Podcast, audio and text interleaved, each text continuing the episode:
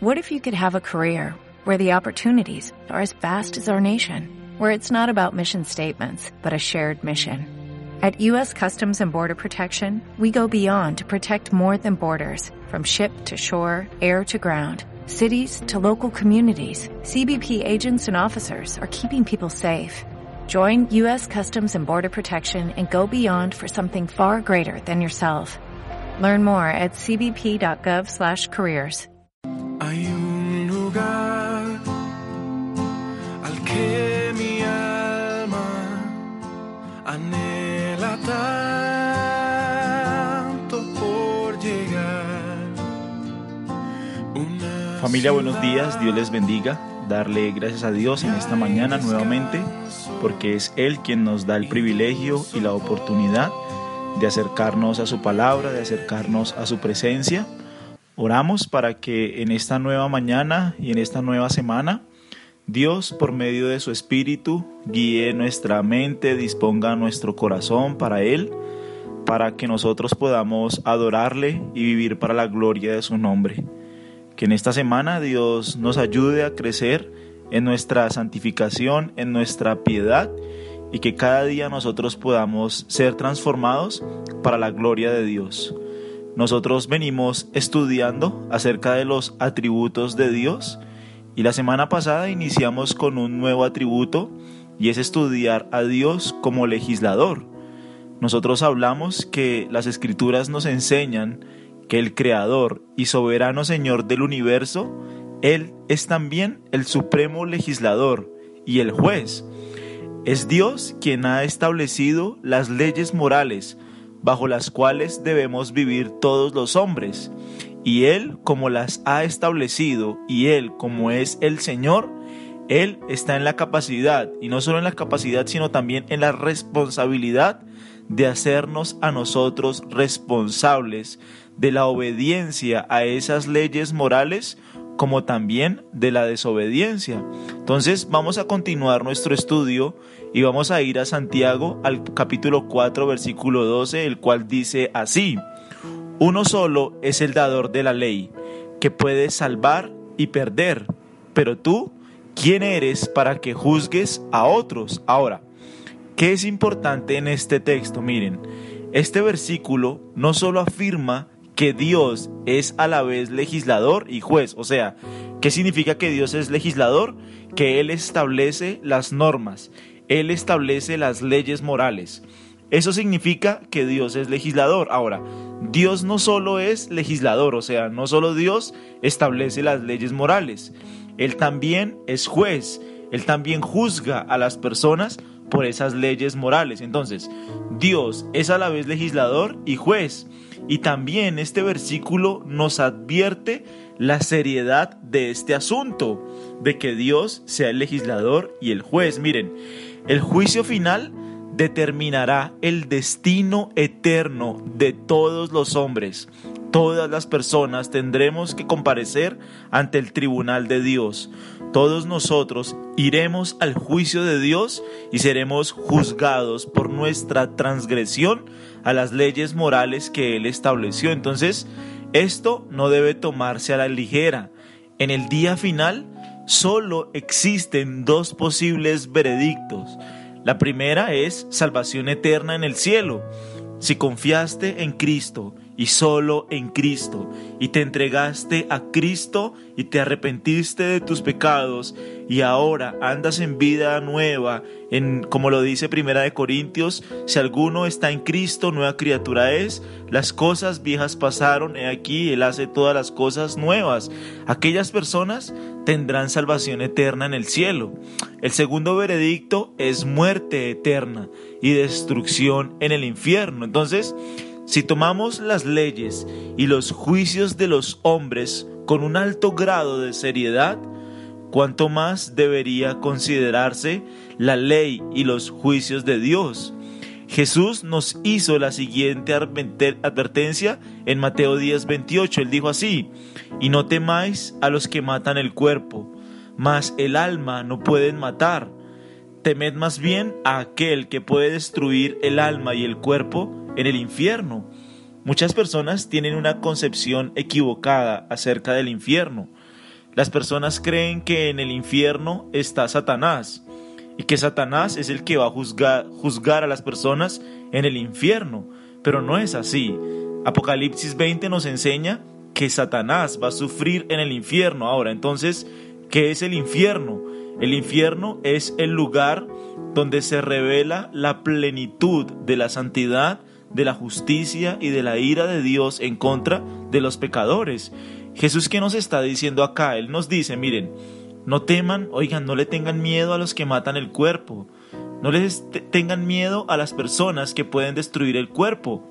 Más bien, teman, tengan temor de aquel que puede destruir el alma y el cuerpo en el infierno. ¿Quién es ese? Solo Dios. Solo Dios es el que puede destruir el cuerpo y el alma en el infierno, porque Él es el legislador y Él es el juez. Satanás no es juez, Satanás no da ningún veredicto, Satanás es un ángel caído que se rebeló contra Dios y que Él también va a ser juzgado en el día final y Él también va a ser echado en el infierno. Entonces, la invitación sencillamente en esta mañana es a que nosotros podamos comprender nuestra necesidad tan grande de la persona de Cristo y de la obra de Cristo. Mi pregunta es si tú realmente estás conociendo a Cristo. Miren, hoy es muy común tener una profesión falsa de fe en Cristo. Las personas creen que por ir un poco a la iglesia y por leer un poco la Biblia son salvas, pero no es así.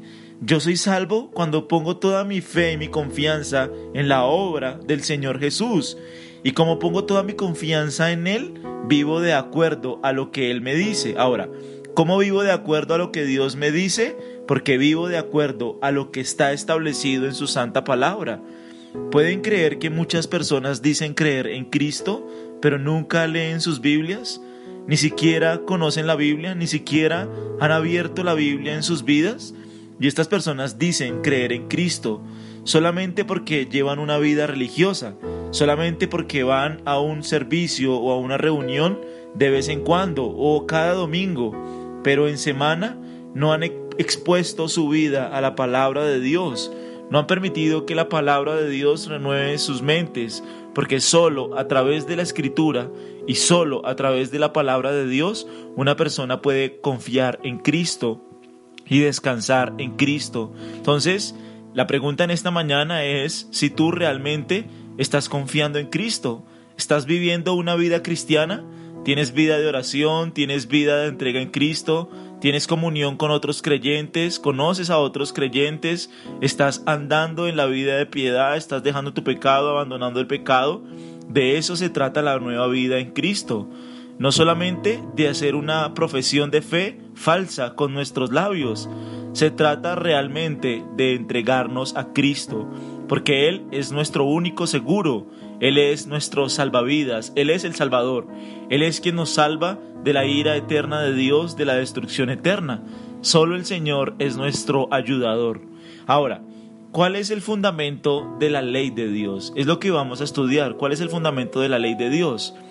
¿Por qué Dios ha declarado que algunas cosas son buenas y otras son malas? ¿Por qué Dios hizo eso? ¿Por qué Dios declaró que algunas cosas son moralmente buenas y otras son moralmente malas? Otra pregunta, ¿la ley de Dios no es más que una colección arbitraria de reglas, podría decir alguien?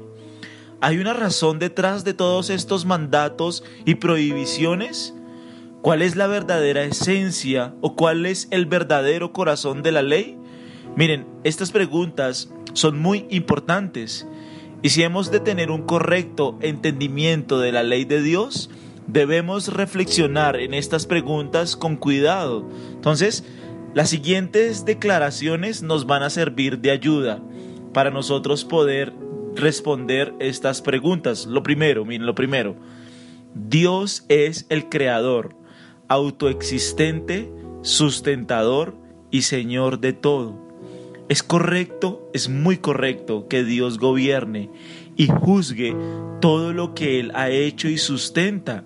Es justo, es correcto que Él establezca sus leyes y haga responsables a sus criaturas. Eso está más que bien. Miren, Él nos creó, Él nos hizo, como lo dice el salmista, nosotros no nos hicimos a nosotros mismos. Nosotros no somos producto de la evolución, ¿me entienden? ¿Por qué las personas quieren justificar la evolución? Porque nunca van a dar cuentas a nadie de sus leyes morales, ¿me entienden? Eso es lo que muchas personas creen. Si nosotros solamente somos producto de la evolución y nadie nos creó y nadie nos hizo, entonces nadie está en la capacidad de establecer reyes, leyes, perdón. Sencillamente nosotros somos producto del azar. Nadie nos puede juzgar. Esa es una de las justificaciones de los que defienden la evolución. Ahora, si Dios es el creador y si Dios nos hizo y si Él es el Señor, Él está no solo en la responsabilidad, sino en la obligación de establecer los parámetros y de juzgar a aquellos que se rebelen contra los parámetros que Él ha establecido, porque Él es el Señor. Él nos hizo, Él pone las reglas de juego.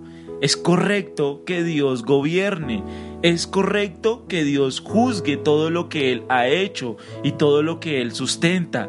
Él es el Señor. Entonces, está más que bien que Dios establezca sus leyes y haga responsables a sus criaturas. Si nosotros fuéramos producto del azar, sencillamente no tendríamos nadie que nos juzgue porque solamente somos el producto de la evolución y del paso del tiempo. No vamos a dar cuentas a nadie porque nadie nos hizo y no vamos a dar cuentas a nadie porque nadie establece leyes. Eso es lo que hace la evolución. Pero si Dios es el creador y Él nos hizo, Él está en la responsabilidad de juzgarnos moralmente. Él es el Señor, Él es el creador, Él establece las reglas y es correcto que Él juzgue a las personas.